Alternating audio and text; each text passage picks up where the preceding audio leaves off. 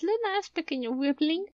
Bienvenido a La Dragona de los Libros, un podcast donde dos dragones se reúnen cada semana para charlar sobre libros, analizarlos y destripar hasta el más mínimo detalle. Yo soy Andrew, su anfitriona y dragón Wirb. Y yo soy Ciela, una vez más con ustedes para nuestro primer episodio especial del año. El primer episodio del año y de la temporada. Sí. Y bueno, qué mejor que iniciar el año y la temporada que hablando de mi más grande obsesión en la vida. Después de los dragones, por supuesto. El Club Wings. Todo el mundo conoce las Wings, o sea, todo el mundo conoce las Wings. Yo creo que al menos el comercial de las muñecas debes de haber visto en algún momento. Las muñecas o alguna de las transformaciones, algo. O sea, no me creo que exista alguien en este planeta que nunca escuchó hablar de esta serie de chicas mágicas italianas. Que por cierto, acaba de destrozar el señor Straffi en Netflix porque nos odia. Pero nadie ha pisado esta tierra sin escuchar las Wings. A lo mejor las nuevas generaciones sí. Mi mamá me encontró viendo las Wings y me preguntó si era Sailor Moon.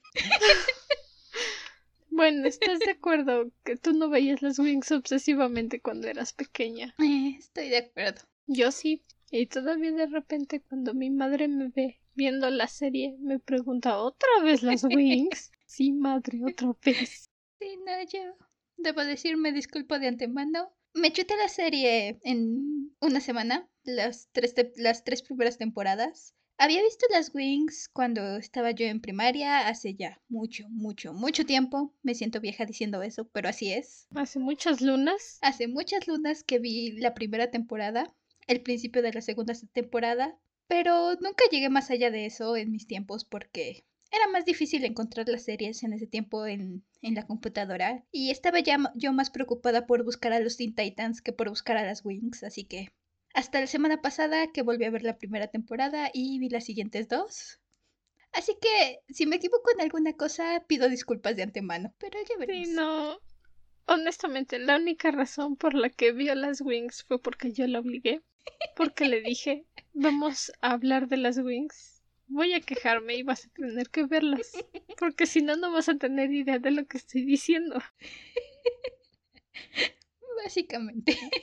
Yo vi la primera temporada, las dos primeras temporadas las vi mientras estrenaban en la tele, de eso me acuerdo bien. Y cuando empezó a estrenarse la tercera, que yo ya iba, creo que de pasar a sexto de primaria, mi hermana mayor estaba yendo a la secundaria en las tardes y obviamente las Wings las pasaban en la mañana. Entonces, a mitad de la serie, a mitad de la temporada, obligaba a mi hermana a ver los capítulos y contarme detalladamente qué pasaba cuando yo volviera de la escuela.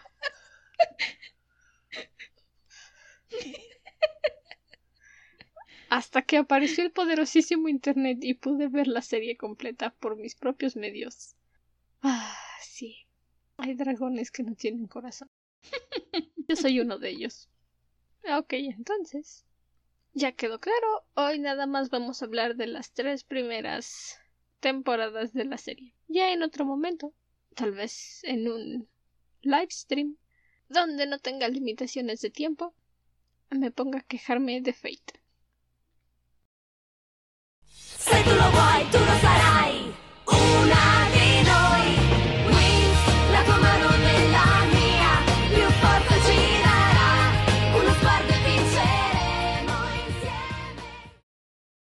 El episodio de hoy se va a dividir en tres secciones. La primera de ellas va a ser uno de los temas más peleados en el fandom de las Wings, sus relaciones amorosas.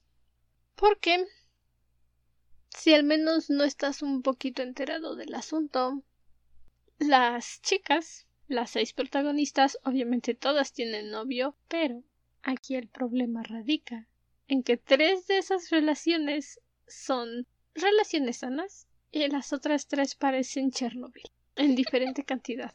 Debo decir, con todo, me gusta que no haya triángulos amorosos realmente, que cada quien tiene su pareja asignada y se atienden a eso. Si hay algún indicio de triángulo de celos, se resuelve rápido o sabes que no va a ir muy en serio. esperaba yo tener más drama romántico. Y no, son muchas más aventuras y disfruté más eso. Es que no has puesto suficiente atención, pero de lo que... Mira, abarcando los temas de Bloom, Sky, Musa y Riven, puros dramas amorosos con esos cuatro. Puros dramas amorosos. O sea, sí, la relación tiene muchísimo drama, pero al menos no opaca el resto de la historia. No, no, no lo opaca. Es como de, uy, mira, problemas, ok, sigamos adelante, tenemos un villano que derrotar. Esa es una de las cosas que siempre he agradecido de Club Wings. No se atoran en el drama amoroso. Dicen, ok, sí, tienen problemas, pero hay que salvar el mundo. Vamos para allá. Ya después nos preocupamos por el romance. Ya después nos preocupamos por lo que pueda venir después. Exacto. Entonces, empezamos con la pareja protagónica, Bloom y Sky. Al principio de la temporada, bueno, al principio de la serie, te la manejan como una relación que va creciendo entre amigos. Es bonita, es bastante agradable y es la única ocasión en toda la serie que los vas a ver como una pareja saludable. Porque, aunque Sky haya tenido que mentir y decir que él era el paje del príncipe, porque, I mean, cualquiera lo haría, o sea, eres un príncipe en un planeta raro, no vas a andar por ahí diciendo que eres un príncipe. Digo, Estela puede hacerlo, pero ella es un hada. Le avientas la Paulita a tu mejor amigo. Pues claro. Tú eres el príncipe, yo soy el paje. Se cuidan las espaldas mutuamente. Sí. Y si alguien te hace algo, yo te defiendo. Y si alguien me hace algo, tú me defiendes. Es lógico. Funciona. El problema en la relación podría decirse que empieza cuando Bloom empieza a montarse todas estas ideas de que ya tiene una relación con Sky, que ya están formales, ya son algo, y de repente aparece Diáspora. Y entonces la señorita Flama del Dragón dice Ah, me engañas, me mentiste. Mi niña, ¿no estás escuchando que es un príncipe? O sea, ya sé que vienes de la tierra, pero ahí también visto historias de reinos. ¿No se te pudo haber ocurrido pensar que lo hacía para proteger su vida? ¿Y que a lo mejor no te dijo de la diáspora porque no quería casarse? Honestamente creo que el mayor problema... Es una de las cosas que siempre me va a frustrar. Creo que el mayor problema yo, al menos yo lo vi, era el hecho de que estaba comprometido y no le dijo. Y todavía hizo el ridículo peleándose con Diáspora porque creyó que era un engaño. Y entonces hizo el ridículo enfrente de todo mundo. Ella solita se montó la película. Sí. Nadie le dijo. Es un engaño. No. Ella vio a una chica diciendo que Brandon, a.k. Sky, era su novio, y lo primero que dijo fue esas malvadas hechiceras. Eh, las hechiceras no van a Torre Nubosa. Digo, a Fontana Rosa para empezar. ¿Por qué pensarías que las hechiceras están haciéndose pasar por la novia de Sky? I mean. Creo. Ella solita se montó el teatro. Sí. Ella solita se avergonzó. Viendo. O sea, me chuté la temporada así de corridito. Unos capítulos atrás me parece que le montan un truco, las hechiceras. Creo que es justamente unos capítulos antes y la última vez que habló con Sky le montan las hechiceras un gran truco para hacerla creer que, que es hija de, de las hechiceras malvadas, algo así.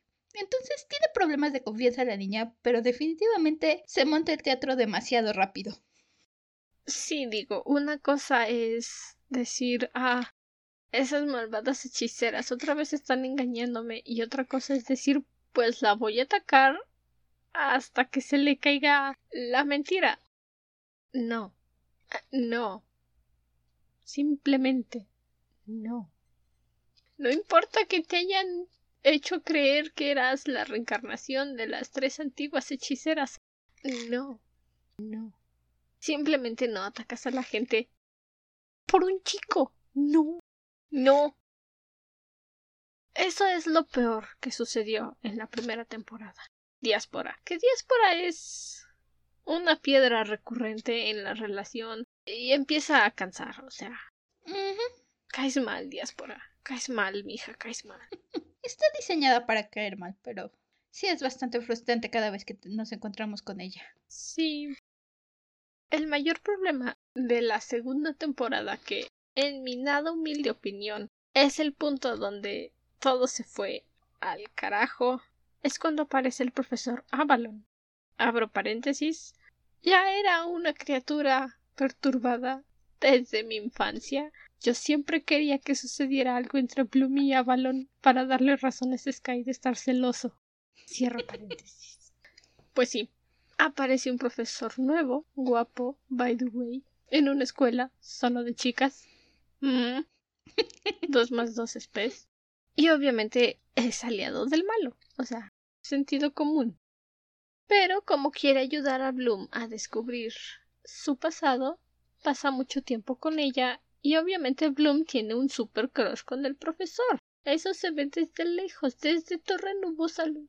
El problema es que cuando Sky se entera de que están teniendo esta cercanía de alumno y maestra, de alumno y profesor, uno, le llama constantemente a Bloom y exige saber dónde está y qué hace y con quién está. Dos, cuando están haciendo su fiesta de bienvenida para el profesor, se escabulle y se trepa a un árbol para espiar a Bloom. 3. Cuando finalmente puede hablar con ella, lo único que dice es ajá. ¿Y a Balón qué piensa de todo esto? Y entonces Bloom le dice bueno, pues es que él me está ayudando. A lo que Sky responde ah, así que son almas gemelas. Mi niño ya tienes tres luces rojas. Tres. Definitivamente la segunda temporada es donde. Y ni siquiera es lo peor. Si no, esta temporada es donde dije, ay, santo Dios, Sky. No, o sea. Como dices, la está llamando y todavía se enoja porque no le contesta, aun cuando está en clase y aun cuando anteriormente tuvimos escenas donde él no le contesta a ella porque están en clases, porque van a la escuela, no siempre van a estar al pendiente del teléfono. Y Bloom un tema recurrente con Bloom es que quiere saber qué onda con su pasado, con su vida, con su historia. Y entonces ella está muy emocionada, es donde me dio mucho coraje con Sky porque ella está muy emocionada contándole que está intentando descubrir quiénes son sus padres biológicos y lo único que puede pensar Sky es en sus celos. Lo único que le preocupa a Sky es que está hablando de algo que pasó con Avalon. Entonces, la conversación va así.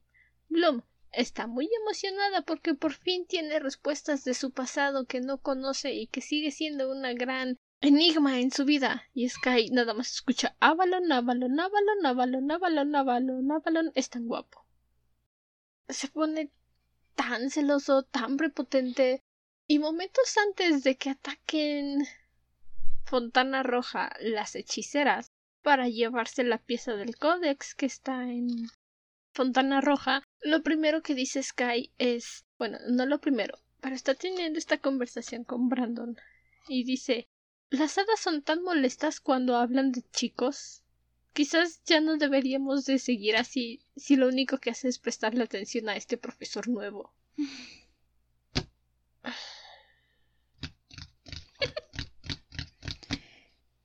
I mean, no sé.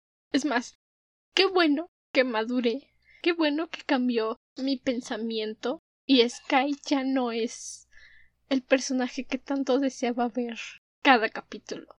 Qué bueno que madure y en lugar de gustarme Inuyasha, me gusta Sesshomaru. porque no me gustan los tóxicos. Ay, realmente la segunda temporada es un gran tache en esta relación.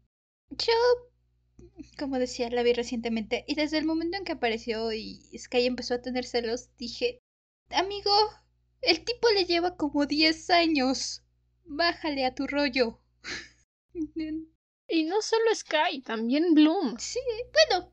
Especialmente cuando aparece Laila.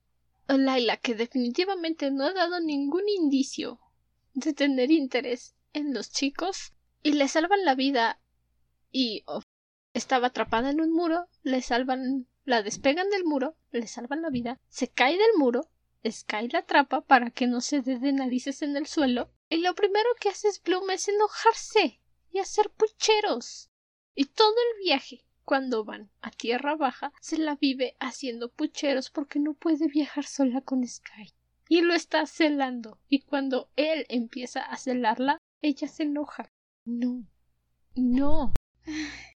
Sé que no es tan raro que este tipo de cosas pasen en las relaciones. Pero no deberían de pasar este tipo de cosas. Esa no es una buena relación. Necesitas tener confianza en tu pareja. Y a estos dos les faltan tres kilos de confianza. En serio. No deberían ni de vendértela como la relación principal. Digo, tiene sentido que te la vendan como la relación principal porque Bloom es nuestra protagonista, pero no. No deberían de hacer eso. Necesitaban mejorar mucho esta relación. Intentaron hacerlo, se ve que se dieron cuenta de lo que estaban haciendo, porque en la tercera temporada diluyen todas estas situaciones. Evidentemente, el mago buenote que se llama Valtor le da una poción de amor, le da su amortentia a Diáspora para que pueda pretender que Sky la quiere. Ok, ahí no hay nada malo, está hechizado, es una poción es válida su, su reacción agresiva. Está hechizado, no es él. Y ya que regresa empieza a tener otra vez estas actitudes normales, entre comillas, que vimos en la primera temporada. Confía en Bloom, hace lo que le pide, la cuida, no la cuestiona. Lo hicieron bien hasta ahí ahí y terminó la tercera temporada. Straffy dijo Odio el fandom, vamos a hacer más temporadas y todo se fue al carajo. Realmente, la tercera temporada, hasta donde yo llegué, no hay tantos conflictos.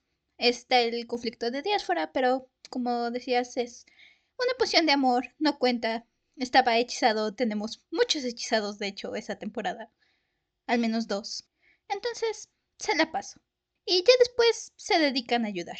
Y debo decir me encanta el hecho de que los especialistas siempre están nada más a una llamada. Ah, ¿quieres infiltrarte a un reino mágico súper peligroso? Vamos, yo te llevo. ¿Quieres ir en moto o sacamos la nave? Hecho. No, lo mejor, bueno, ya cuando cambiemos de pareja tóxica. Pero sí, los especialistas siempre están dispuestos para llevárselas a donde sea que necesiten. ¿Que quieres viajar al planeta Heraclión para ver a tu novio? Dale, preparo la nave. ¿Que quieres ir a la dimensión Omega a salvar a tus amigos? Dale, preparo la nave. Siempre están dispuestos a ayudar. Sí, una llamada de distancia. Perfecto. ¿Qué importa que nos saltemos las reglas de la escuela o que vamos a un lugar con mm. poca posibilidad de retorno? Para eso es la vida. ¿Qué importa que nos arriesguemos y salgamos de un lugar perfectamente seguro? Vamos.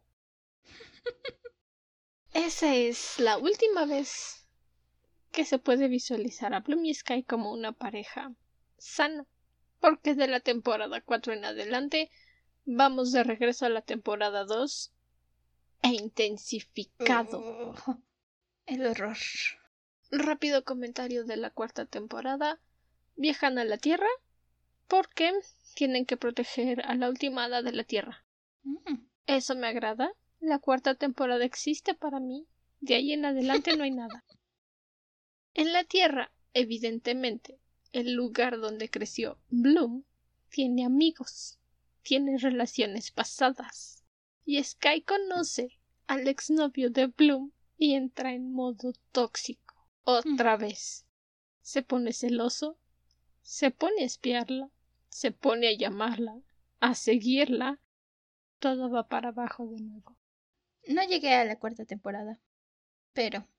No, yo te dije que vieras hasta la tercera. Sí. Pero sí, sí, realmente. Pasamos a la relación de la segunda temporada. No, no. Regresan a la relación de la segunda temporada y peor. Uno esperaría que hubieran madurado un poquito, que hubieran aprendido, pero no. Fíjate que en las demás temporadas todas las Wings hicieron completamente lo opuesto. El crecimiento y la madurez que tuvo Bloom cuando viajó a Piros, la isla de los dragones, que de hecho es uno de los mejores episodios de la tercera temporada, se lo pasan por el arco del triunfo y dicen no, No importa que ya vaya a cumplir 24 años, que siga siendo una niña inmadura de 16. Es triste porque, al menos en las tres temporadas que he visto, van creciendo y vas notando cómo van creciendo. ¿Y que te lo echen para atrás? No. Te lo echan todo para atrás. No, no, no, no. Ok.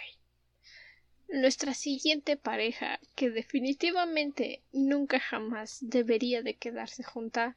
Sí, adivinaste tú que ya viste las Wings obsesivamente como yo. Musa y Riven. Concuerdo.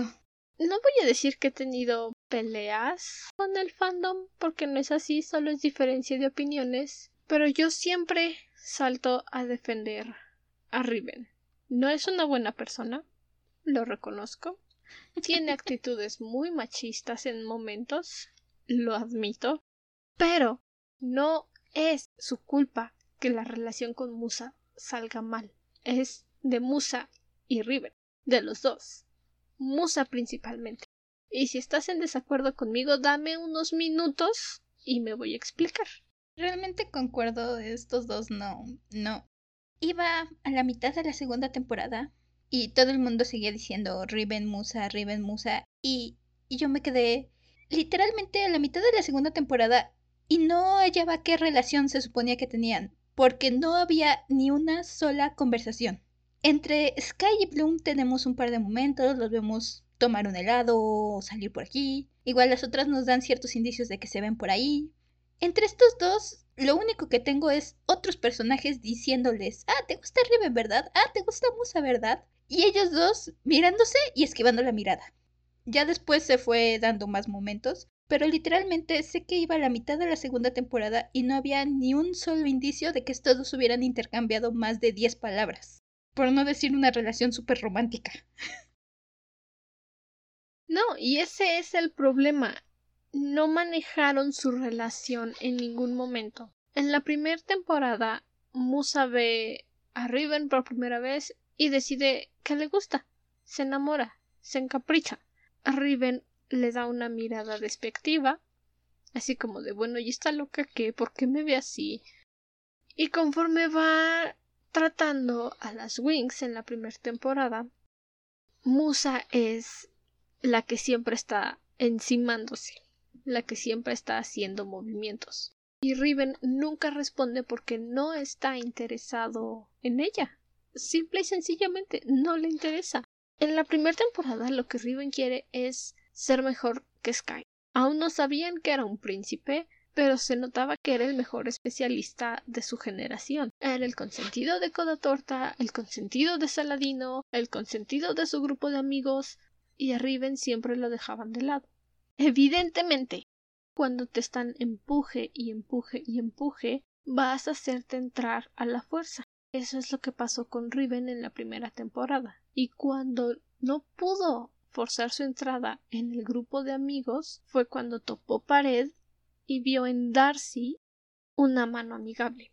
Deja tú que le haya curado del daño que ella misma le provocó con su casco macabro le dio una mano amiga. Y durante un tiempo sí fue su amiga, sí tuvieron una relación. Después les dio la fiebre de poder a las Trix y lo dejaron de lado. Fue en ese momento, evidentemente, que Riven se dio cuenta de que había actuado mal, que no tenía que forzar su entrada en el grupo de sus amigos tenía que darles espacio y es lo que hizo toda la segunda temporada es lo que hizo se mantuvo no al margen no distante, pero a una distancia prudente. Esperó hasta que su actitud no fuera tomada a mal, hasta que sus respuestas no fueran aceptadas como insultos o burla o quejas o crítica la mayor parte del tiempo. El problema de la segunda temporada, además de lo que ya dices tú, Ciela, es Musa. Ella es la que está insiste e insiste e insiste en que algo va a pasar con Riven antes del concierto que da en Fontana Roja, cuando habla con este chico Jared, y él le dice que la vio en la ceremonia de apertura de Fontana Roja y le pareció linda y le preguntó a Riven por ella, Musa se enoja y se va. ¿What? Excuse me. Miss. Honestamente, el chico dice que es la única con la que vale la pena hablar y ella se enoja. Y ella se enoja. ¿Por qué? Porque Riven le dijo, si quieres conocer a una Wings, habla con Musa. A mí, te está dando un cumplido. Que por cierto es muy difícil para él hacer cumplidos. Es tonto. Muy, muy tonto. ¿Y tú todavía te pones tus moños dorados y te enojas? Porque dijo que eres la única que vale la pena. En serio que no extraño las relaciones de preparatoria. Son lo peor. Sí, secundaria preparatoria. Sí, esos son, son niños de secundaria preparatoria que Musa y Riven intentan ser esa parejita de te jalo las coletas, pero realmente lo único que hacen es enojarse el uno con el otro y de repente mirarse bonito. Sí. Y si se miran bonito, miran para el otro lado y fingen que no pasó. Y Riven lo intenta. O sea, ¿En no. serio? Eh, No hace grandes movimientos como harían Sky o Brandon, pero lo intenta a su modo. Durante el concierto de Musa en Fontana Roja, cuando Stormy ataca al padre de Musa y ella les pide a todos que canten para poder derrotar a Stormy de una manera pacífica, Riven anima a la multitud a que canten. ¿Por qué? Porque es un alborotador. Le sale bien. Es lo que puede hacer. y empieza aceptar que sí, Musa es rarita, pero está bien que ella sea rarita, porque así es. Nunca expresa abiertamente sus sentimientos por Musa, porque es más que seguro que ni siquiera él sabe lo que siente por Musa. Y está bien. No hay ningún problema con eso. El problema es que Musa lo obliga a responder. Musa tiene a sus amigas que se están echando ojitos y se abrazan y se todo a cada rato con sus respectivos y Musa espera lo mismo y lo fuerza y lo fuerza y lo fuerza y es obvio que este chico se expresa de manera diferente, lo suyo no es aventarse como Brandon o Sky y llegar en un corcel blanco a rescatar. Riven es más serio, es más reservado, tiene más este papel del chico rudo, del chico malo, del que no sabe callarse. Porque Riven tiene una lengua un poco afilada que no se da cuenta, tiende a herir a las personas, al menos eso, me eso noté. Pero no tiende a hacerlo con mala intención. Creo que el único momento en el que dije "Ah, este tipo fue casi al principio de la primera temporada, justamente antes de que se fuera con Darcy, que tiene un intercambio ahí, una pelea con Bloom, que dije, "Ah, sí se portó como un patán, pero también ella se pasó un poco, así que Sí, como dices, estaba intentando encajar también, en el, debo decir, en ese capítulo se pasaron con el pobre, porque lo llevaron de quinta rueda, invitan a las chicas y entonces van las parejitas, y Sky, Stella, Brandon y Riven. y Riven Entonces, se le llevan de quinta rueda en la carreta. no. Sí, ellos también tuvieron la culpa ahí. Pero sí, ciertamente, no hablan el mismo lenguaje y eh, creo que ese es el mayor problema. Musa espera que Riven hable cierto lenguaje, hable, se comunique o tenga ciertos gestos con ella y no entiende los gestos que Riven le manda y entonces lo único que hacen es pelear, es chocar. Nunca ves el intento de encontrarse en medio con estos dos. Sí, y Nunca. ese es parte del problema. O sea, los dos no congenian, no tienen química. Entonces, en esta parte en la que van a las tierras salvajes de vacaciones, por todo el asunto de la pelea con Lord Darkar, que están muy agotadas, muy cansadas, tienen que ir de compras, porque hay una parte en las tierras salvajes donde hay una montaña nevada para hacer esquí. Flora está preguntándose qué gorrito se le ve mejor. Laila le dice solo llévate uno que sea abrigado, ¿qué importa el color? Y entonces Flora tiene esta frasecita que dice pero es que y si no es muy abrigado y si me da frío, solo agarra el que te sea más caliente Flora. Y Musa, por su propio lado, se está probando un gorrito y voltea a ver a Riven y le dice ¿Qué te parece? Y ahí la respuesta de Riven es pues se ve abrigado. Son hombres. No le puedes preguntar a un hombre qué te parece y esperar que te digan te ves bonita. Pensamiento lineal. lo más es que todavía le dice, pues así se supone que tiene que ser, ¿no? Así como diciendo, eso era lo que tenía que contestar. Tenía que contestar otra cosa. Y aparte le avienta el gorro a la cara. Y Riven todavía está pensando, pues me preguntó qué me parece, pues tiene que ser abrigado, ¿no? Y Moose está súper indignada porque no le dijo te ves preciosa. A los hombres tienes que hacerles preguntas específicas. Una sola. Si les das más de una sola instrucción en el mismo mensaje, no la entienden. Nunca. Solo captan la primera mitad. Ay, más si sabe. O sea, todavía, por ejemplo, de Sky, de Brandon, incluso. No, de Timmy, no te iba a decir incluso de Timmy, pero no, Timmy tampoco hubiera sabido qué contestar. Pero, por ejemplo, Sky y Brandon, que son más como coquetones, tienen un poco más de esta vibra, hubieran sabido qué contestar. Es obvio que Riven Especialmente Brandon. O sea, tienes que conocer a Chico. Es lo peor. Es lo que siempre lucho en el fandom. Todos siempre le echan la culpa a Riven, que no es atento, que no es lindo, que no es como Brandon, que no es como Sky. Todos siempre le están echando culpas a Riven, pero nadie, nunca, se detiene a pensar. Tal vez la culpa es de dos personas, no solo de una. Y es algo que siempre me molesta especialmente cuando dicen ay sí, vamos a analizar la relación tóxica de Musa, pobrecita Musa, pobrecito Riven. Le están metiendo presión de príncipe.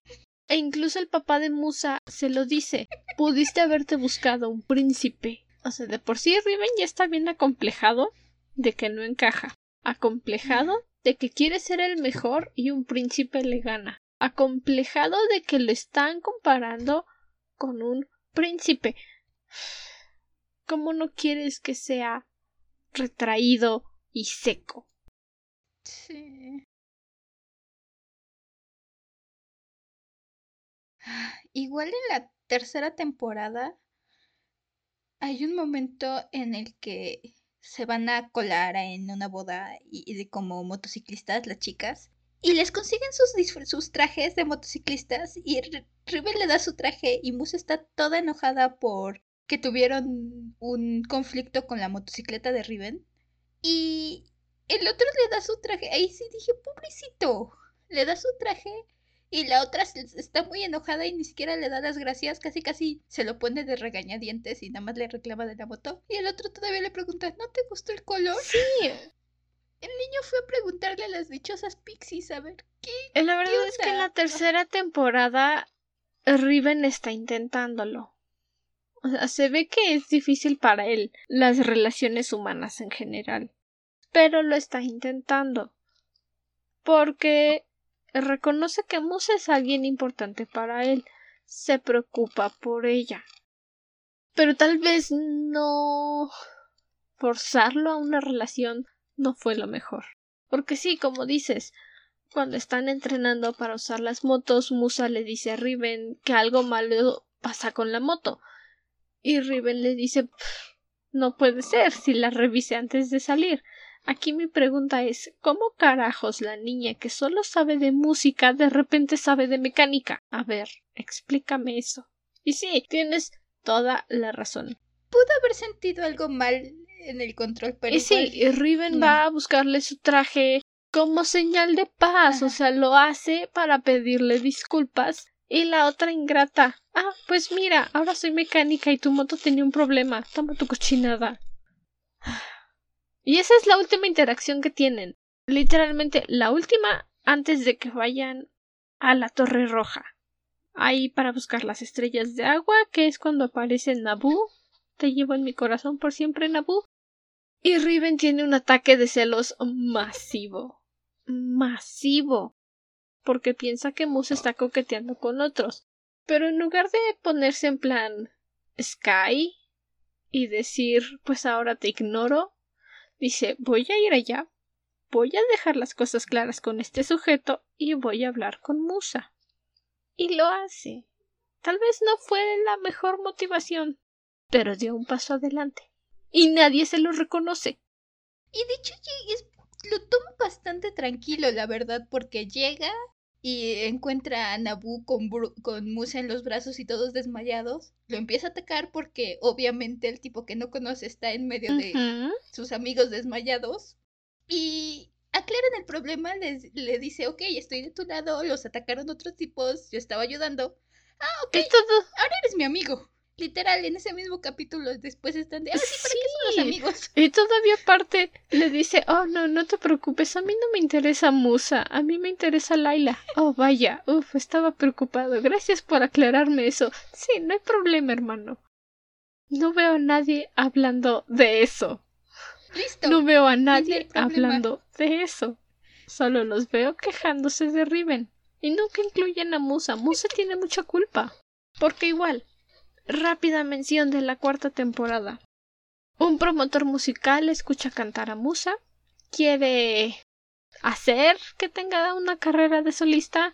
Musa se enamora de este promotor musical, que por cierto está comprometido, y empieza a echarle culpas a Riven de que es él quien no le pone atención, cuando ella le está haciendo ojitos a otro.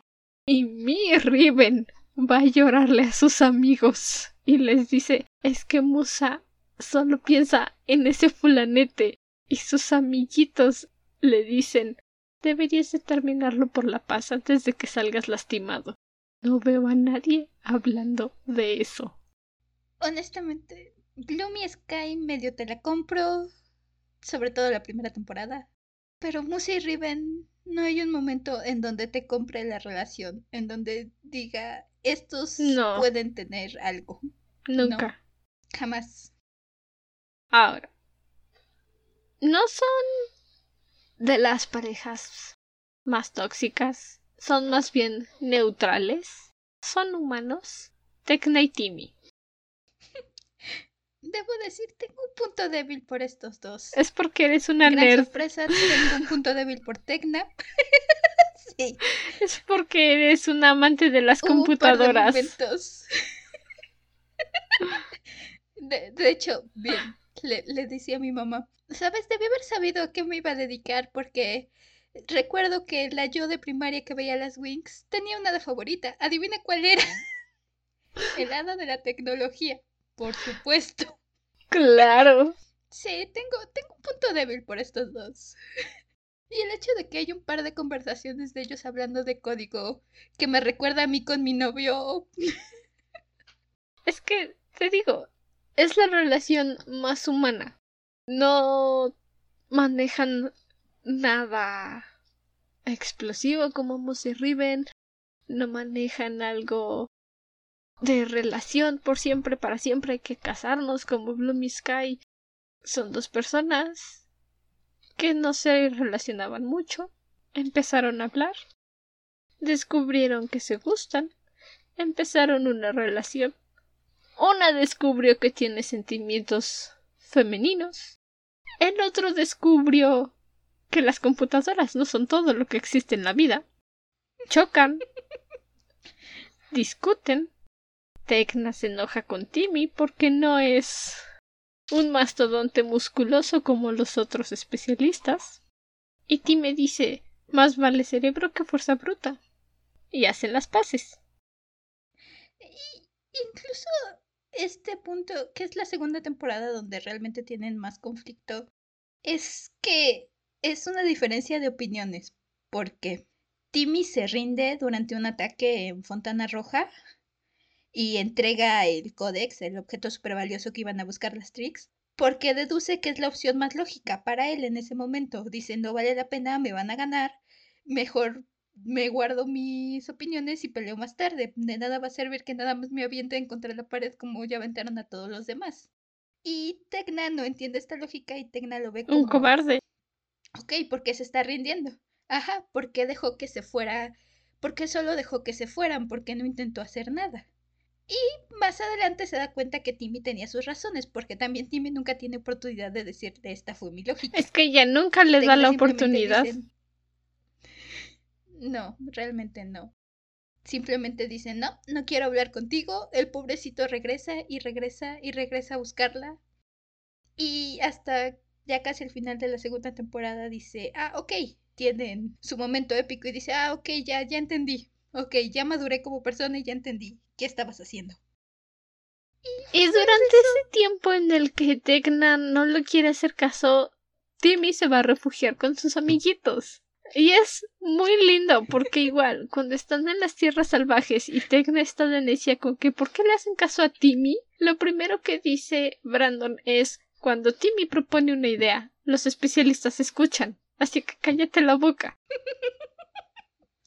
o hay otra parte en la que están preparando trampas y Tecna le dice esto no tiene sentido, ¿por qué estamos haciendo estas tonterías? Y Sky responde cuando Timmy propone trampas, los especialistas escuchan, así que cállate la boca. los romances tienen problemas, pero debo decir que las amistades son geniales, la verdad. ¿Y la amistad que... Ajá. No, dime. El hecho de que la el, creo que el mayor conflicto que vemos es en la primera temporada entre Riven y Sky. Y fuera de eso, los especialistas son súper amigos, me encantan. Siempre están, ah, sí es mi amigo y hace esto. Y sí, por supuesto que lo apoyamos. Todos hagan el caso a Riven. Ah, por supuesto, Sky sabe cómo vencer. Brandon es muy fuerte. Siempre están apoyándose. Son tan lindos. Especialmente cuando tienen que ir a la Tierra Baja para pedirle a la princesa Amentia el gusano de tierra para llegar a la guarida de Darkar. Sky echa de cabeza a Brandon. Claro. Friendship Goals. Para que vaya a pedirle el gusano a la princesa Amentia. Y la directora Faragonda, cause she ain't no le dice Sky, sí, sí, sí, sí, sí, me encanta tu idea. Ve con él, por bocón. Esos dos son tan buenos compis que deberían de ser hermanos. Eh, sí, no, las amistades son, son muy buenas. Están, está lindo ver que ver estos pequeños momentos entre ellos, igual entre las chicas, igual las chicas tienen sus roces. Son las protagonistas, no me extraña, necesitan un poco de drama de vez en cuando. Pero en general las amistades tienden a ir tan bien, aun cuando todos los dramas, los, los romances tienen sus trabas aquí y allá. Las amistades. Y estamos de acuerdo.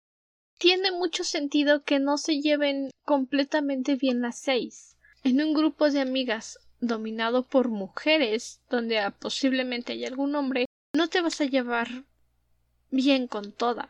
Tienes más conexión con unas que con otras, pero las quieres a todas por igual. Exacto, vemos que hay ciertas, sobre todo porque son personalidades diferentes. Entonces, vemos cierta empatía entre algunas, eh, especial entre algunas, por ejemplo, Bloom y Estela, me encanta la amistad de Bloom y Estela, entre Musa y Laila, también música y baile. Pero de todos modos, todas se quieren, todas se llevan bien.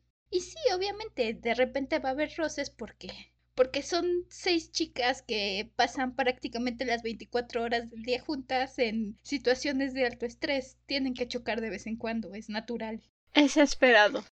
Pero aún así, nunca tienen peleas que hagan que dejen de hablarse completamente.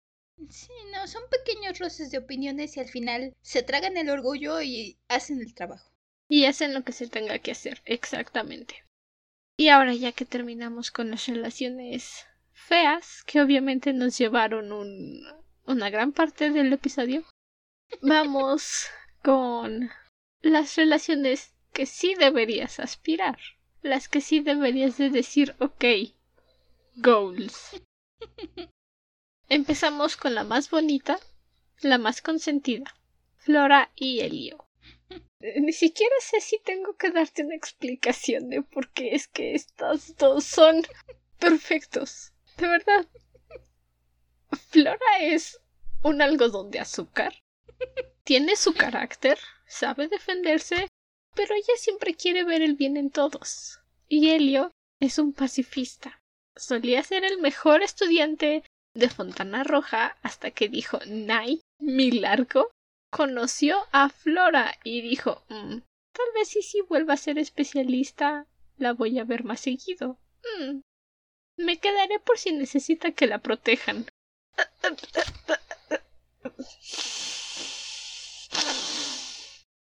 ¿Qué otra explicación necesitan? ¿Qué más puedo decir?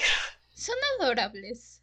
Son adorables y sobre todo estas pistitas que te dan de que se mandan cartitas de amor y videitos, porque nos dan un par de ideas de que Elliot le, eh, le manda poemas o canciones de amor a Flora y ella le manda videos y cosas así. Son se me figuran de esa parejita rosa que volteas y puedes ver la miel volando a su alrededor, los corazoncitos a su alrededor. Es que son así. solo dices, oh. Son así. Elio nunca va a las misiones peligrosas con ellos. Se muestra que sigue siendo pacifista mayormente. Nunca va a las misiones muy peligrosas con ellos. Pero siempre está en contacto con Flora le manda cartas, ella le manda videos, o sea, no se ven todo el tiempo, no se ven, pero ahí están. Y se de y se echan sonrisitas de ah, esta criatura tan divina es mía. Ay, qué afortunado soy. Bellísimo. Bellísimo. Adorables. Oh, sí. La siguiente en la lista son Laila y Nabu. Laila, que era nuestra tomboy, nos la manejaron como la tomboy que estaba en contra de las relaciones, los matrimonios arreglados, de tener novio, de depender de alguien.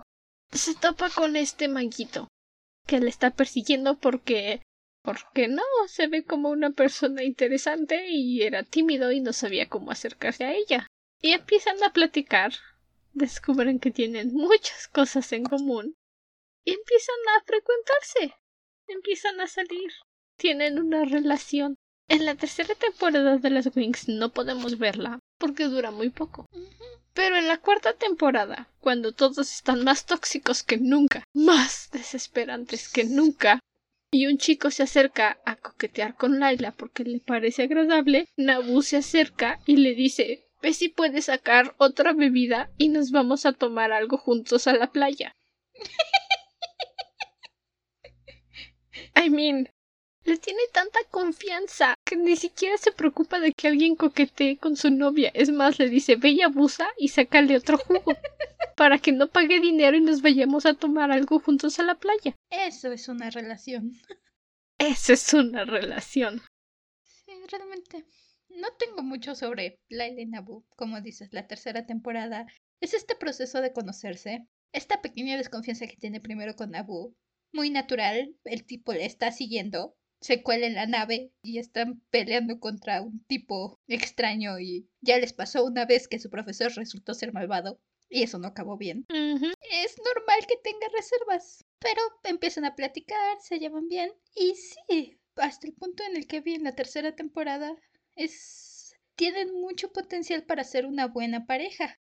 Y lo más es que están así como de, ok, vamos a conocernos, ya nos dimos cuenta que tenemos mucho en común. Nuestros papás quieren que nos casáramos. No nos vamos a casar porque nuestros papás quieren.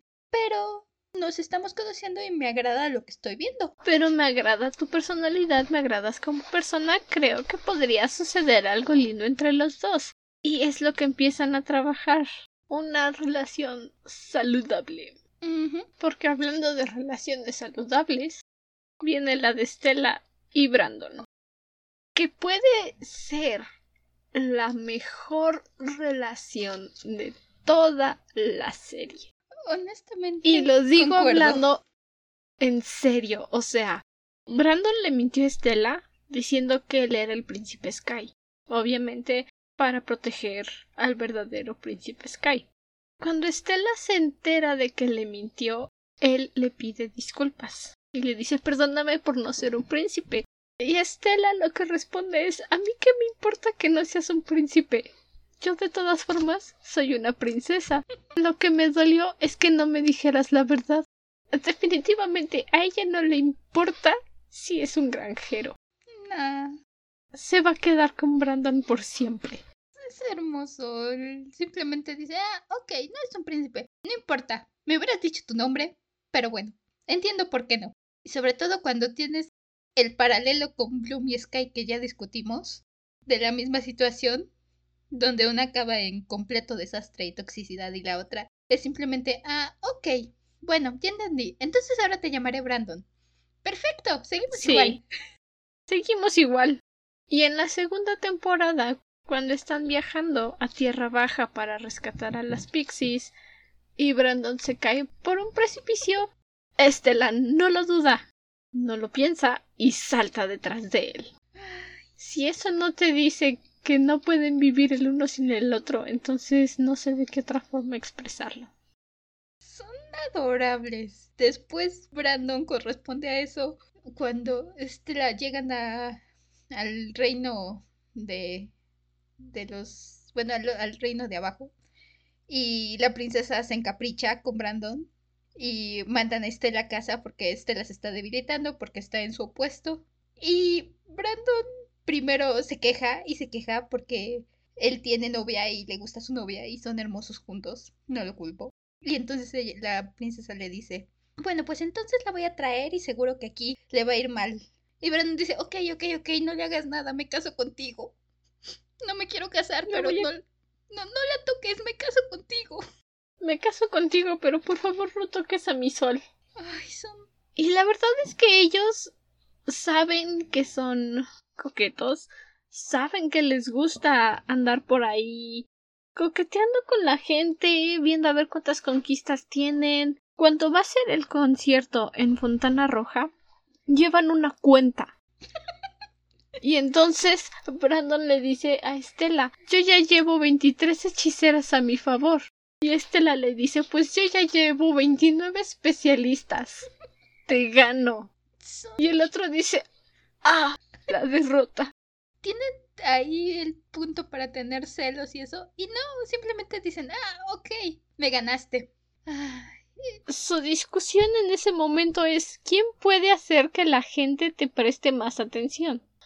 Estela ganó. Y no se enojan, o sea, hasta lo usan como motivación para seguir. La tercera temporada, el, los primeros capítulos de la tercera temporada me derritieron. Son, lo dije, tengo un punto débil por Tecna y TV, pero este y Brandon son los únicos que me que lograron hacerme decir ¡Ah! cosas. son los únicos que me hicieron hacerle o hacer ruidos o hacer. Es la única relación que dije, santo por Dios, son tan lindos. Sí, sobre todo en el baile de la princesa de Estela, que es su baile de bienvenida al mundo real en su planeta. Baja de las escaleras como toda una princesa, con su vestido, toda hermosa, gloriosa. Y al Brandon se le cae la quijada. Literalmente se le cae la quijada. Y Sky, que está a un lado de él, se toma la molestia de cerrársela. Y él todavía está en modo sus dos neuronas no hacían una conexión cerebral. Y todavía, después de que convierten a Estela en un monstruo y le hacen creer que le pusieron un hechizo a Brandon para que la viera como la verdadera Estela, a él le da lo mismo y la trata como siempre. Porque de la misma forma que a Estela no le importó que él no fuera un príncipe, a él no le importa que ella no sea hermosa ese momento donde Brandon le dice a Estela, nunca me hicieron un hechizo, yo así te veo. Tú eres hermosa, no me importa cómo te veas todo el tiempo. Supe que tenías esto, no me importa, tú eres mi Estela. me derritieron, en serio, es... Tienen ese efecto. Son hermosos, ese momento es hermoso, es el momento más romántico de las tres temporadas que vi. Especialmente porque Brandon le regala este pequeño espejo que ha estado en su familia por generaciones. Evidentemente, a comparación con las joyas de la corona, no es mucho, pero Estela lo acepta porque es un regalo de alguien que ella aprecia muchísimo. Y ella misma lo dice, es el mejor regalo que me han dado en toda mi vida.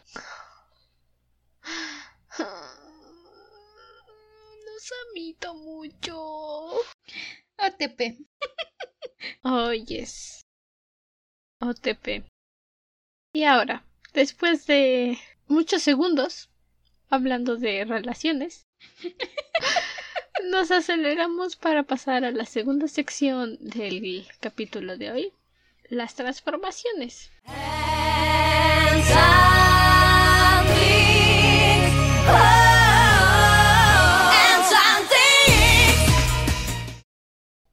As you may or may not know, Las Wings pasan por tres transformaciones a lo largo de la serie.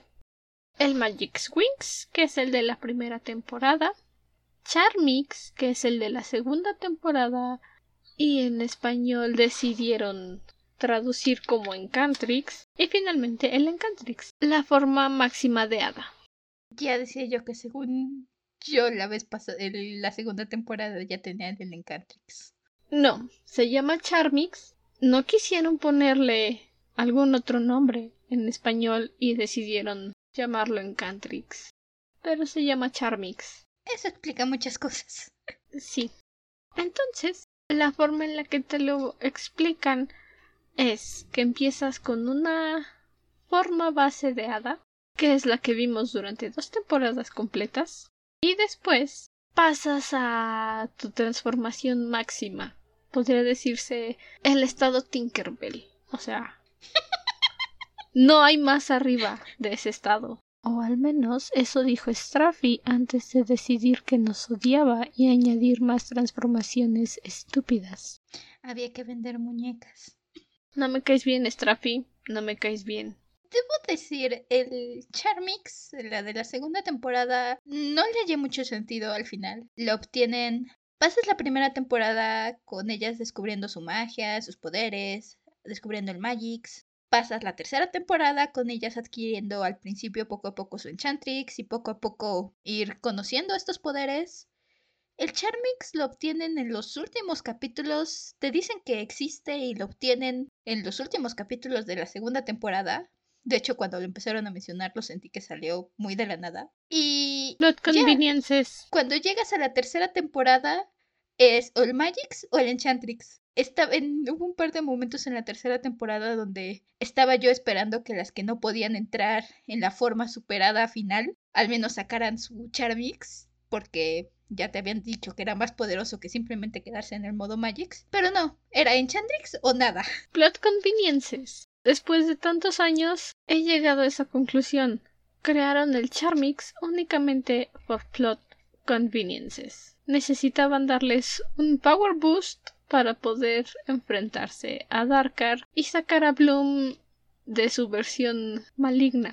Cumplió su propósito. La segunda temporada creo que es la que más sentí enfocada a vender juguetes. El Charmix sobre todo. El hecho de que todos los Charmings parezcan bolsitas muy coquetas con su prendedor a juego. Eh, y como decía que jamás los vuelvan a mencionar después en parte plot convenience y en parte lo que fue lo que mi cabeza pensó, dijo, necesitan vender accesorios y pues qué bonitas bolsitas tiene Eso cada quien. y las pixies. Ah, las pixies. Yo tenía mi Bloom Charmix y la verdad es que perdí la bolsa, me quedé con el prendedor de corazón y yo jugaba con mi Magix. No necesitaba un Charmix. Suficiente poder tenía ya como para usar una bolsita que no hacía nada. E, exacto, ni, ni siquiera tienen, todavía salían rayitos o magia del prendedor.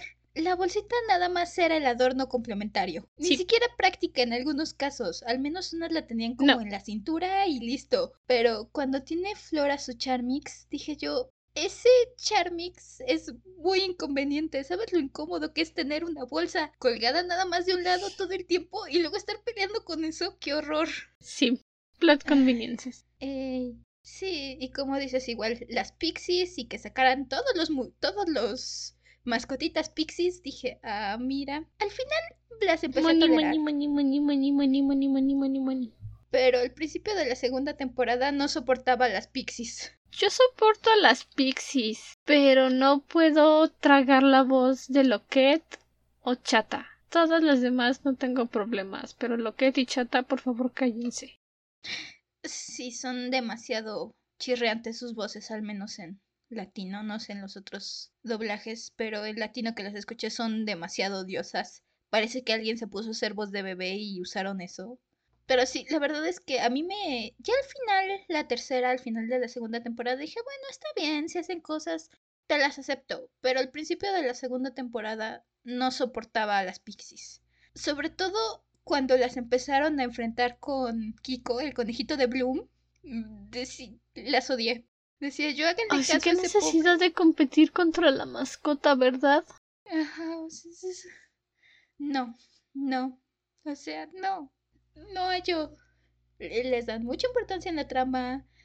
Y digo, al final les ayudan y dije, bueno, ya segunda, tercera temporada. Se las compro porque hacen más cosas, pelean un poquito más, las ves haciendo magia. Pero al principio de la segunda temporada hacen mucho alboroto por las pixies.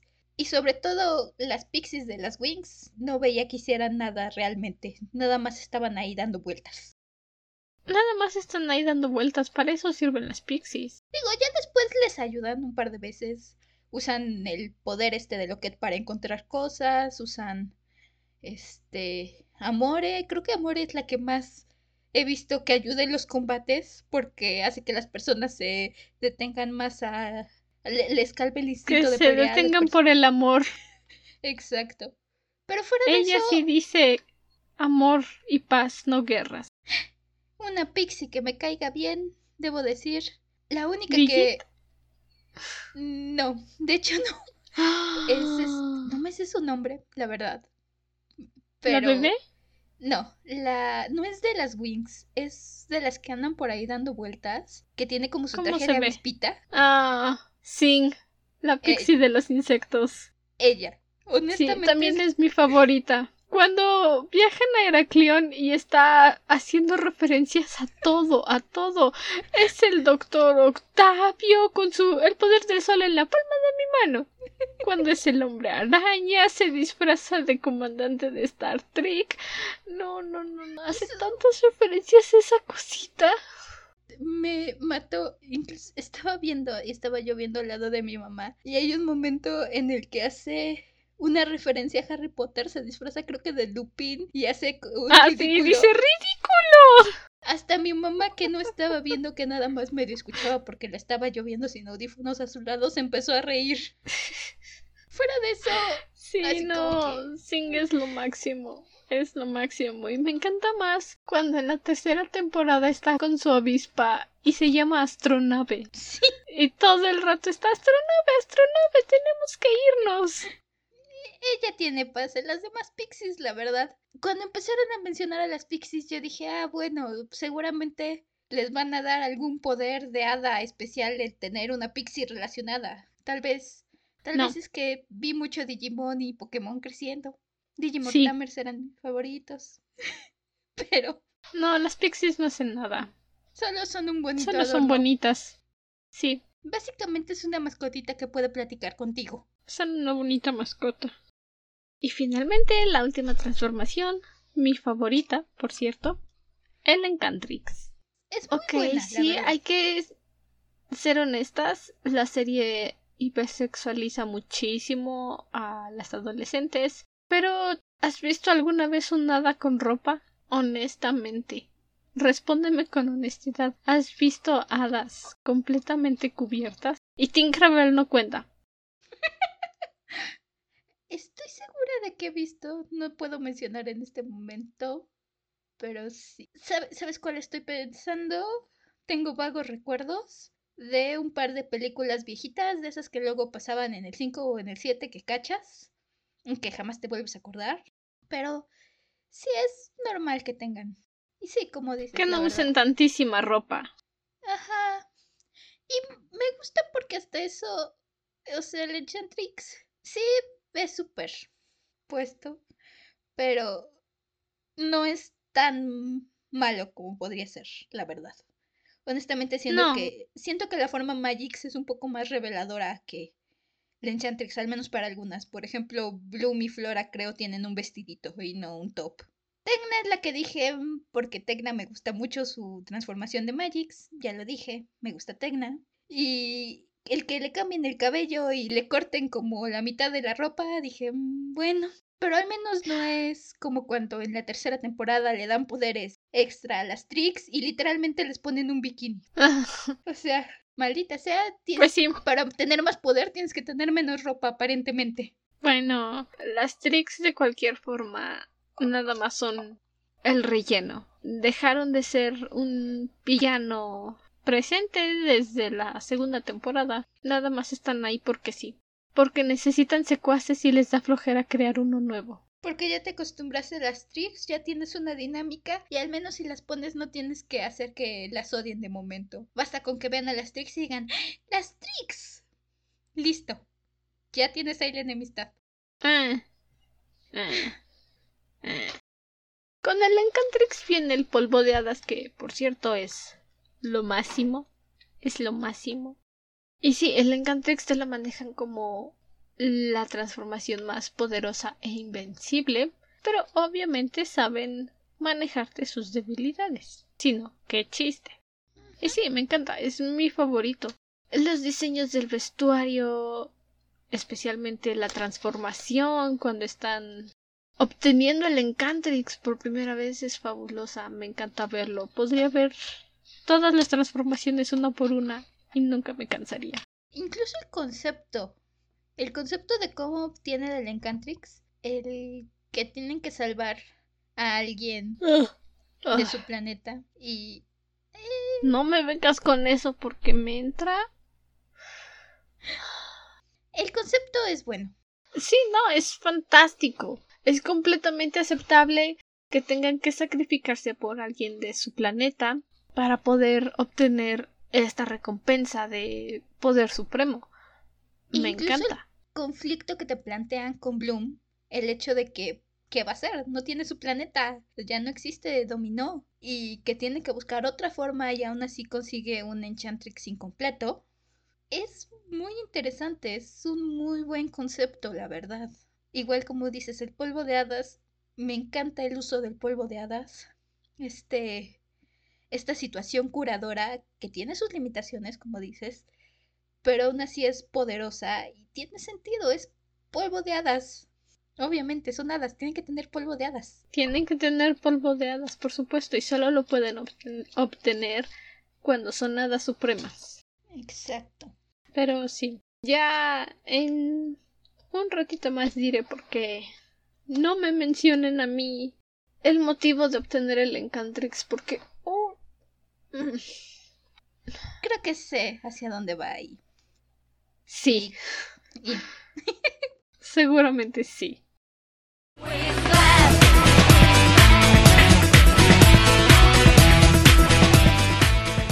Y ya para la última sección del día de hoy, un poco de historia y un me gustaría que, más que nada refiriéndonos a las cosas en las que se centra la historia que a mí me hacen ruido y me gustan.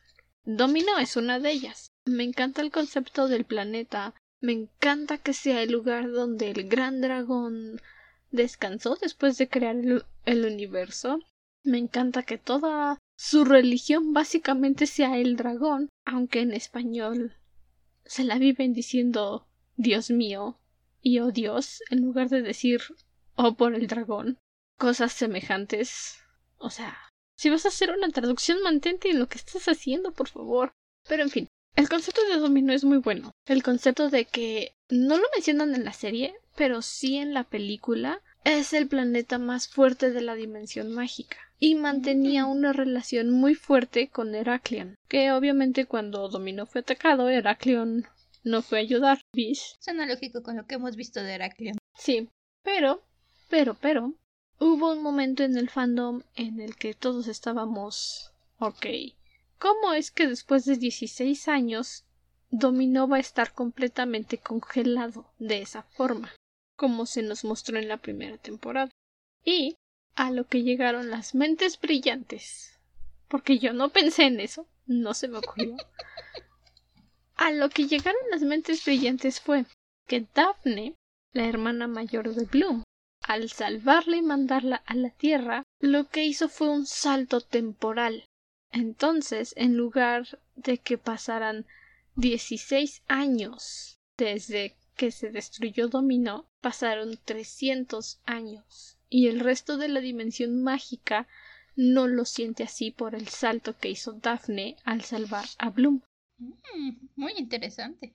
Sí. Y es así como tiene más sentido que manejen esa línea de tiempo de que hace 16 años destruyeron Dominó. Nadie habla de Dominó. Nadie siquiera se acuerda de Dominó. Nadie. De hecho, lo pensé en un momento Porque Bloom tiene el poder del dragón, es la única sobreviviente, la heredera de Dominó, la la la la la, super. Nuestra protagonista. Y deberías de esperar que la traten como así de, oh, la princesa de Dominó.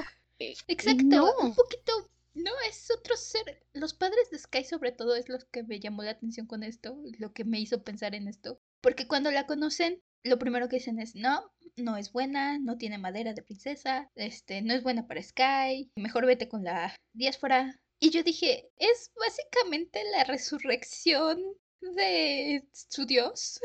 es básicamente, es el superpoder, es la princesa de dominó. Es una princesa. ¿Cómo dices que no tiene madera de princesa? Es una princesa y es súper poderosa. Es la última heredera de dominó, o sea, es la última sobreviviente. Y es por eso, insisto, yo no lo pensé. No formó parte de las mentes brillantes del fandom, yo solo estoy ahí para disfrutar. Alguien se puso a dibujar la línea del tiempo y definitivamente tiene sentido que hayan pasado 300 años desde la caída de Dominó en lugar de 16. ¿Cómo es que después de tan poquito tiempo nadie se acuerde de lo que sucedió? Les dicen Dominó y es como de ¿qué? ¿Quién? ¿Dónde? Sí, las únicas personas que vemos referirse a Dominó, además de Bloom cuando lo empieza a investigar, es los directores, básicamente. Y de hecho nos dan un motivo en la tercera temporada de por qué los directores están relacionados con Dominó, en especial la directora de Alfea, cuyo nombre se me acaba de ir. Faragonda. Ella. Faragonda es la que más sabe de Dominó, pero si fuera de eso, nadie habla de, de Dominó y de la super princesa. Nadie. No, ni siquiera parecen recordar a los reyes de Dominó, o sea, para haber sido hace 16 años está muy olvidado en el tiempo. Así que no. Yo me quedo con el salto temporal que hizo Daphne. Es una muy buena teoría. Y ahora la otra parte de la historia de el Club Wings, los villanos. Las Trix estuvieron bien en la primera temporada. Era un villano leve para enfrentarse. No eran una gran amenaza, aunque lograron hacer mucho daño. Lord Darkar tenía potencial, si tan solo hubiera hecho las cosas él mismo y no se lo hubiera dejado a otros, hubiera sido bueno. Nunca entenderé por qué decidió sacar a las Trix de Rocaluz. Quería un aire misterioso y achichincles. Y... y otra cosa, al final de la segunda temporada, las Trix que se fusionaron usando el poder del Gloomix que les dio Darkar, se convirtieron en un solo ser. ¿Cómo las sacaron de la dimensión de Relics. El portal se cerró, se fueron las pixies y el portal se cerró. Quiero que alguien me explique cómo salieron de Relics y las mandaron a la dimensión Omega. Que no sean plot conveniences. De hecho, no hay ningún momento donde te den a entender, ah, ok, las capturaron aquí. No, simplemente empieza la tercera temporada y ya las están aventando en la dimensión Omega. ¿Qué debo decir? Pésima idea. Termina la segunda temporada y ellas están ahí, en la dimensión Relics, mientras está cayéndose a pedazos. Y sí, malísima elección. Sé que es el lugar para los peores criminales, pero no mandas a la hechicera del hielo a una dimensión de hielo. No. Matemáticas, hijo. Si tienes un Pokémon de tipo hielo, lo mandas con, peleas con un tipo fuego. No le pones con otro tipo hielo, no le vas a hacer ni cosquillas. Ni siquiera le vas a lavar los pies. Exacto. Otra de mis quejas es Valtor. Era un gran hechicero, el más poderoso, invencible, creado de la llama del dragón. Y tu justificación para derrotarlo es que le dio ansiedad, le dio miedito y por eso empezó a fallar. No, no te acepto que le hagas eso a mi brujo malvado Strafi. Ni hoy, ni nunca. Si al menos te lo hubieran medio manejado en la temporada, pero no, estás, empiezas la tercera temporada y es súper poderoso y nada puede con él. Y cuando llegas al enfrentamiento final, es casi otro personaje. Ya no tiene la, misma nada. confianza, ya no tiene Ajá, si te vinieran manejando estas inseguridades y fueran aumentando y construyéndose poco a poco, dices, bueno, ok, se le veía venir. Como por ejemplo Levana. ya le veíamos venir el orgullo o la caída porque era una terca y tenía su orgullo y le pegaron en eso y ok, te compró sus inseguridades. Y se empezó a volver loca. Sí, eh, vi, vi cómo fue cayendo para llegar a este punto. Aquí no. De repente es súper poderoso, tiene todas las magias de no sé cuántos mundos y de repente... De repente es Valtor, el gran hechicero y un episodio de repente está sentado en una cueva. Ay, ¿qué voy a decir? ¿Qué voy a decir? Pues mátalos a todos, papi. Tienes el poder. La verdad, debo decir de las tres temporadas, Valtor es el villano que menos me llamó la atención. Que menos entendía qué era lo que quería. Venganza. Sí, pero... O sea, desde el momento, desde antes, lo único que quería era gobernar todo. O sea, quería ser el hechicero supremo y para hacer eso, lo único que tenía que hacer era destruir a todos. Es lo que iba haciendo, sembrando el miedo. Lo que él quería era ser temido. El poder y que le temieran, además de vengarse de ahorita Limarion por encerrarlo. Yo sé. Si hubiera querido, fácil pudo haber destruido a los directores de las escuelas y hacerse con el poder sin ningún problema. Tiene muchos momentos en el que digo, ok, ¿para qué hiciste eso? Juega mucho con las tricks. O sea, las pone unas en contra de otras, les da poderes a, a, una nada más porque sí, les pone, a cada rato las pone a que se estén peleando. En primer lugar, en este punto las tricks son completamente inútiles, lo han demostrado, y todavía las pones a pelear contra en contra. Si su mayor fortaleza es que pues, las tres hacen buen equipo dentro de todo, y las pone a pelear contra las otras nomás porque tiene ganas. Eso me suena contraproducente para tus planes, mano. Pues no, porque al final no. no les tropean nada. Simplemente sirven para demostrar que las tricks son unas inútiles y no les sirven de nada. Nada más las trae ahí, de peso muerto. Exacto. Puro peso muerto con ellas. Igual como dices, podía haber derrotado a los directores no, prefiere ponerse a jugar con ellos. Se lo hubiera aceptado si el, si el orgullo hubiera sido su caída. Pero ni siquiera es que el orgullo fuera su caída. No, simplemente Straffy dijo ahí, este vato está muy poderoso, vamos a hacer que le dé un ataque de ansiedad y que pierda. Te odio, Straffy. De hecho, me gustó el último capítulo de la tercera temporada, pero lo sentí un poco anticlimático para que fuera la derrota del villano de la temporada realmente. Cuando Bloom decide sacrificarse para matarlos desde el interior. La verdad es que tienes la primera temporada con el ataque de las Trix a Alfea y tienes a los especialistas peleando, a las hechiceras peleando, a las hadas peleando. Tienes a Bloom despertando el poder del dragón, el, toda la ciudad destruida. Tienes la segunda temporada con las Wings haciendo convergencia y derrotando y Bloom malvada, intentando derrotar a Bloom malvada y hacer regresar a Bloom, etcétera, etcétera, etcétera. Muy épico todo. Y tienes a, a quien Bloom decidió vencer por adentro porque de por sí ya le estaba dando ansiedad. Y ni siquiera la gran batalla donde salvaron a todos fue el capítulo anterior. Este fue como su... Ok, sobreviví, pues... Pues ahora voy a secuestrar a sus novios porque porque puedo y porque quiero. Exacto. Porque no, se me ocurre qué otra cosa hacer, así que vamos a secuestrar a sus novios. No. De verdad que no pudieron haber arruinado más a mi hombre. Fue lo peor. Lo peor. De hecho, cuando veo la tercera temporada, nunca la termino. Dejo de ver cuando están cerca de la batalla final antes de que se enfrenten a Baldor, antes de que pierda el control.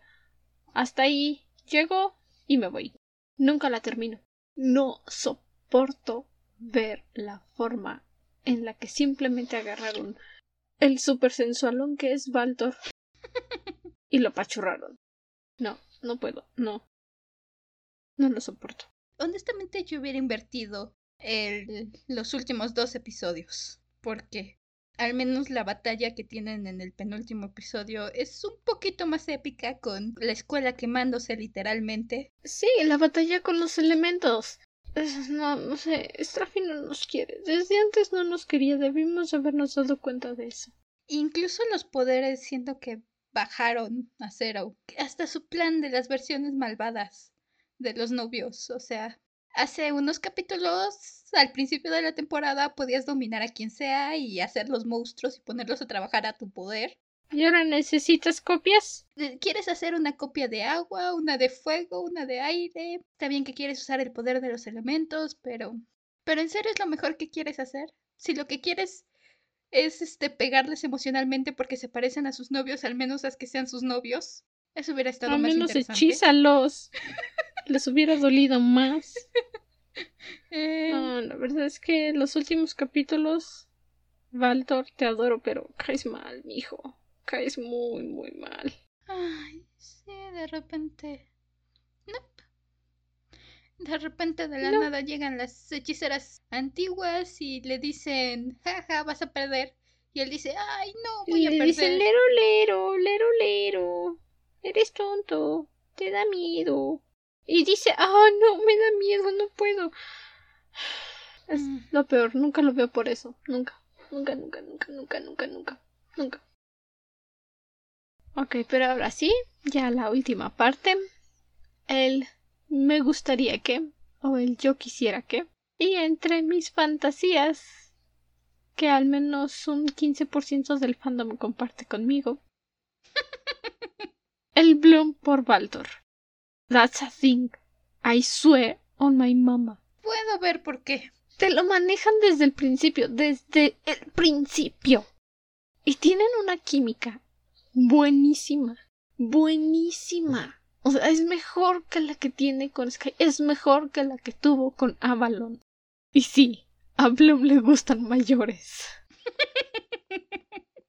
Pero es que incluso ni ella ni Baltor logran poner en palabras esa sensación que tienen el uno por el otro esa constante necesidad de saber dónde está el otro.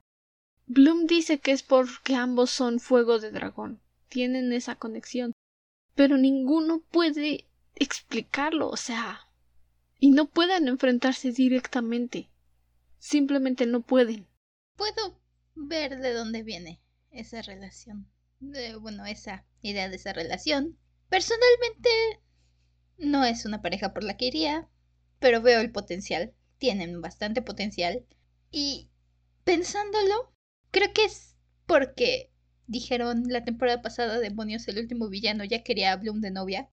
Porque honestamente, todo el concepto de la Bloom oscura creo que hubiera funcionado muchísimo mejor con Baltor que con el Rey Fénix. También yo pensé lo mismo. O sea, con el Fénix oscuro no veo cómo funciona, pero sí. Y siempre... Bueno, no, no siempre. Últimamente he tenido esta idea. Quién sabe si me ponga a escribir o todo se quede aquí arriba en mi cabecita. De que Bloom nunca se recupera completamente de Relix.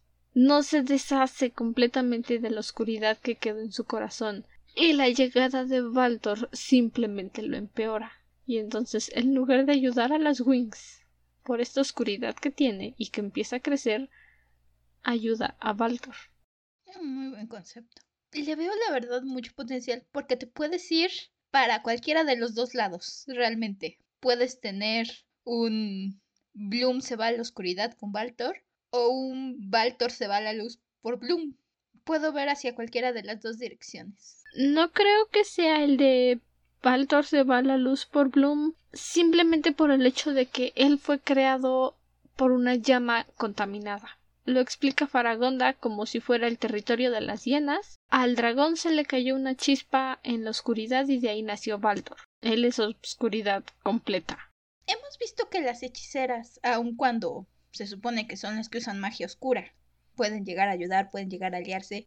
Incluso debo decir que uno de los personajes que más me gustaron fue la directora de Torre Nubosa. Ah, Griffin es lo máximo. Honestamente creo que fue de mis favoritas. Puedo ver a Valtor con una onda similar.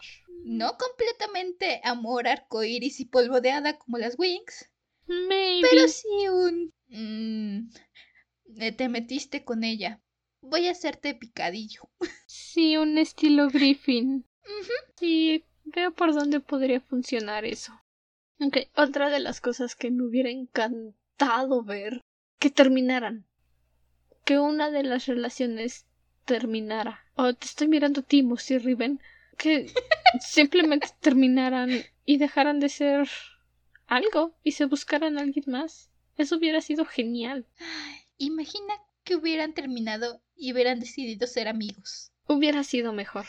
Eso hubiera sido tan interesante e incluso hubiera sido una lección tan buena, sobre todo considerando el público objetivo. Hubiera sido una lección tan buena en lugar de estar chocando con una persona con la que no encajas. Y en lugar de querer forzar a una persona a hacer lo que tú quieres, mejor quédense como amigos. Llévense bien. No necesitan llenarse de besitos. Eso hubiera sido lo mejor. Y otra cosa que hubiera sido muy interesante ver, traiciones. Quedó muy en claro que Bloom estaba obsesionada con Avalon en la segunda temporada. Hubiera sido muy interesante que en una de esas se le hubiera ido la mano y hubiera besado a Avalon. Digo, es una serie para niñas, esto nunca iba a suceder, pero soñar es gratis. Manejar un poco más esta cuestión de la Bloom oscura, como Bloom siendo tentada y acercándose poco a poco más a la oscuridad, e incluso el profesor fomentando esto, y no simplemente decir, ah, te hechicé, ahora eres malvada. Y viene con risa malvada y ojos diabólicos. incluidos. y cambio de traje. Hubiera sido mucho más interesante ver cómo Avalon lentamente la corrompía, pero no. Plot conveniences, vamos a echarle un hechizo. A spell on you.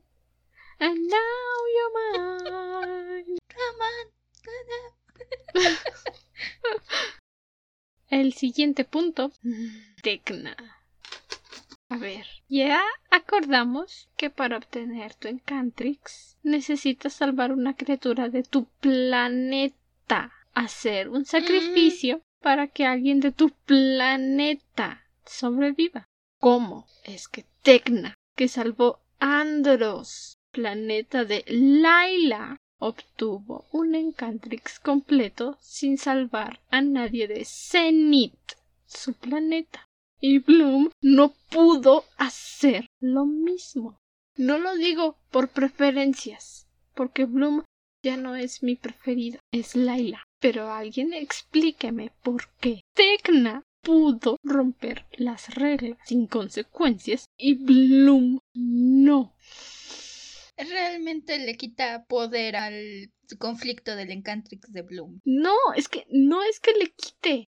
Pudo haber sido mucho mejor que Tecna hubiera obtenido un Encantrix incompleto por sacrificarse por un planeta que no era el suyo y Bloom, a base de fuerza de voluntad, obtener uno completo. Eso hubiera sido mucho mejor, le hubiera dado mucha más fuerza al personaje, más fuerza a la transformación y hubiera hecho la obtención del Encantrix más importante, más emocionante, porque entonces superó todos sus problemas, todos sus complejos, todo lo que la mantenía atada al pasado y lo superó, lo unió todo junto para convertirlo en una motivación y obtener un verdadero Encantrix. Y no, la señorita tecnología salva el planeta de las olas y obtiene un Encantrix. Incluso cuando primero obtuvo su Encantrix, a base de fuerza de voluntad, mi cabeza dijo, ah, se salvó a sí misma. Ella es de su planeta, se salvó a sí misma. Entonces eso le dio su Enchantrix, porque a fuerza de voluntad venció sus complejos y se salvó a sí misma. Pero no, no. No, no. Vamos a darle el Encantrix completo a Tecna, que salvó un planeta que no es el suyo. Ah, pero Bloom, que se esforzó. ¿Sabes No. qué es lo más? Que hubiera sido tan fácil solucionar este asunto con Tecna. Pon tú, ok, no tenemos un punto para ir al planeta de Tecna. ¿Qué hacemos? Ah, pues mira, pon este maguito que va a ir a ayudarles a cerrar el portal, di que viene del planeta de Tecna y haz que Tecna lo salve cuando cierre el portal. Punto. Una línea de diálogo aventada por ahí. No, son flojos. Tiene sentido. Pero no. Y por eso cuando hablábamos del Encantrix y hiciste mención de que querías, supe hacia dónde ibas. Porque sí, yo también lo dije. No. Es que no. No. No. Simple y sencillamente no. No te zafas de una explicación así con un Ah, pues es que salvó un planeta. No es el suyo. Las reglas del Encantrix dicen necesitas salvar una criatura de tu mundo. Tu mundo. Tecna, tú no vienes de Andros. Vienes de Zenith, el planeta de la tecnología. Regresa ese Encantrix. No te lo mereces. No te lo ganaste. Y no lo digo porque no te quiera, te quiero, pero no te ganaste ese Encantrix. Devuélvelo. Te hicieron trampa, Tecna. Te estafaron. Yo eso sentí, le hicieron trampa a Tecna. No tuvieron tiempo para meter una trama donde Tecna obtuviera su Enchantrix. Porque ya querían poner otra trama y entonces, pues vamos a meterla ahí. Y sirve que metemos el resto. Bien pudieron haber armado algún problema con Timmy. No lo mencionan, pero estoy segura de que en los cómics sí lo dicen y Timmy también viene de Zenith. Bien pudieron haber armado algo con Timmy. Ah, pero no. Tecna tenía que sacrificarse, quedarse atrapado en la dimensión Omega y hacer que todos fueran a la dimensión Omega. ¿Y qué pasó en la dimensión Omega? Nada. No pasó nada. Pudieron haber usado todos esos capítulos, todo ese tiempo, preocupándose por la dimensión Omega en desarrollar el Encantrix de Tecna, pero no. No, no, no, no. No si querían hacer un gran sacrificio con Tecna y darles a las Wings un sentido de pérdida y este sentido de desesperanza que incluso dicen que van a deshacer el club porque no son lo mismo sin Tecna y ok, entiendo, quieres poner a sufrir a tus personajes, lo hablábamos en el último capítulo de la canción del cuco, a veces como escritor necesitas hacerlo sufrir, pero arma bien el punto. Solo necesitaban aventar un personaje, que es lo que hicieron con muchas de las otras Wings. Con Musa, que sacaron de repente a la... A la princesa Galatea. ¿Y Galatea volvió? No. ¿Apareció? Te dijeron, vengo de Melody. Ah, esta es la tipa que va a salvar Musa. Y la salva y obtiene su Encantrix. Laila salva a su tía, la reina del mar, y obtiene su Encantrix. Estela salva a su padre. Nunca lo habíamos visto te lo presentan al principio, sabes que lo va a salvar porque ama a su papá y lo salva. Flora, no te mencionan nunca tiene hermanos. Viajan a Linfea, conoces a su hermana. Va a tener que salvar a la hermana y la salva. Y me estás diciendo que Tecna no necesita salvar a nadie de Zenith y a Plum no le aceptas su sacrificio como a salvarse a sí misma al superar sus complejos. ¿Cómo es que nadie habla esto en el fandom? De veras, ¿cómo es que, cómo es que soy la única que se queja de esto? Creo que esperaban distraerte con el sacrificio de Tecna, con hacerte creer que Tecna murió y la esperanza y salvar a Tecna y lo que sea. Creo que era básicamente un, ah, sí, hicimos trampa, pero mira, mira, mira, mira, qué bonito, brillante, mira qué interesante trama hay por acá. A mí no me haces tonto pero no. Tecna, te hicieron trampa. Quería yo ver tu super capítulo siendo tecnológica y, brillando más allá de los cinco minutos donde normalmente sacas algún artilugio para que obtuvieras tu Enchantix. Quería conocer tu planeta. Quería ver tu mundo digital. No. Pudiste haber hecho una muy buena parodia de Tron o del mundo computacional, pero no. No. No. No. Son flojos. Y tenían que apresurarlo y decir, ay, nadie se va a dar cuenta. Le hicieron trampa a mi bebé. Te estafaron. Regresas en Cantrix Tecna. No te lo ganaste, devuélvelo. En fin, otra cosa, ya para acabar rápido, que hubiera sido interesante ver, al menos en la tercera temporada, durante el baile de la princesa, la relación del rey Radius y la reina Luna, los padres de Estela. Sabemos que están divorciados, que no se quieren, no se hablan, pero Luna, ¿de verdad que no vas a ir al baile de la princesa de tu propia hija? El pleito es con Radius, no con Estela. ¿Por qué no vas al baile de tu hija? Ni siquiera vas a reaccionar al hecho de que le quitaron el título de princesa a tu hija. O sea, Ni siquiera vas a hacer una mención. Échale una llamadita. Oye, vi que le te quitaron el título de princesa. ¿Estás bien? Vi que tu papá te mandó a arrestar. ¿Estás bien? sé que renunciaste a los derechos de la corona, pero ¿qué acaso no te importa tu hija? ¿Te fuiste del planeta?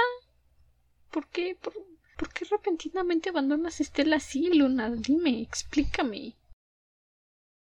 Y podría seguir quejándome por horas y horas y horas y horas, pero ya llevamos dos horas grabando. Me duele la garganta. Tengo que pararme temprano mañana para ir a trabajar. Creo que ya ha quedado bastante claro que podría hacerme un podcast únicamente hablando de Club Wings. Pero no tengo tiempo para editar eso, ni para grabar esos episodios. La vida de adulto no te da libertad. Ya en otro momento volveremos, o volveré yo, para quejarme de Fate y todo lo que está mal con eso. Gracias por escucharnos, escuchar mis monólogos. Recuerda que nos puedes dejar tu opinión en Instagram. Somos arroba dragona-de libros. También puedes comentar por Apple Podcast o Audible, la plataforma que sea de tu preferencia. Y encuentras el podcast en cualquier plataforma de servicios de podcast. Podbean, Spotify, Deezer, Apple Podcast, Audible, donde sea. Estamos Google Podcast. También puedes compartir el podcast con tus amigos, eso nos ayuda bastante para seguir creciendo, llegar a más personas y poder tener una mayor variedad de libros. Se aceptan recomendaciones. Y ahora sí, la otra semana comenzamos mi muy anticipada lectura, El arte más íntimo. Hasta entonces, permanece cómodo y seguro dentro de tu cueva. Nosotros nos volveremos a reunir en el siguiente episodio. Hasta la próxima luna. Adiós. No hagan sus historias. Usen el polvo de hadas para resolver sus problemas.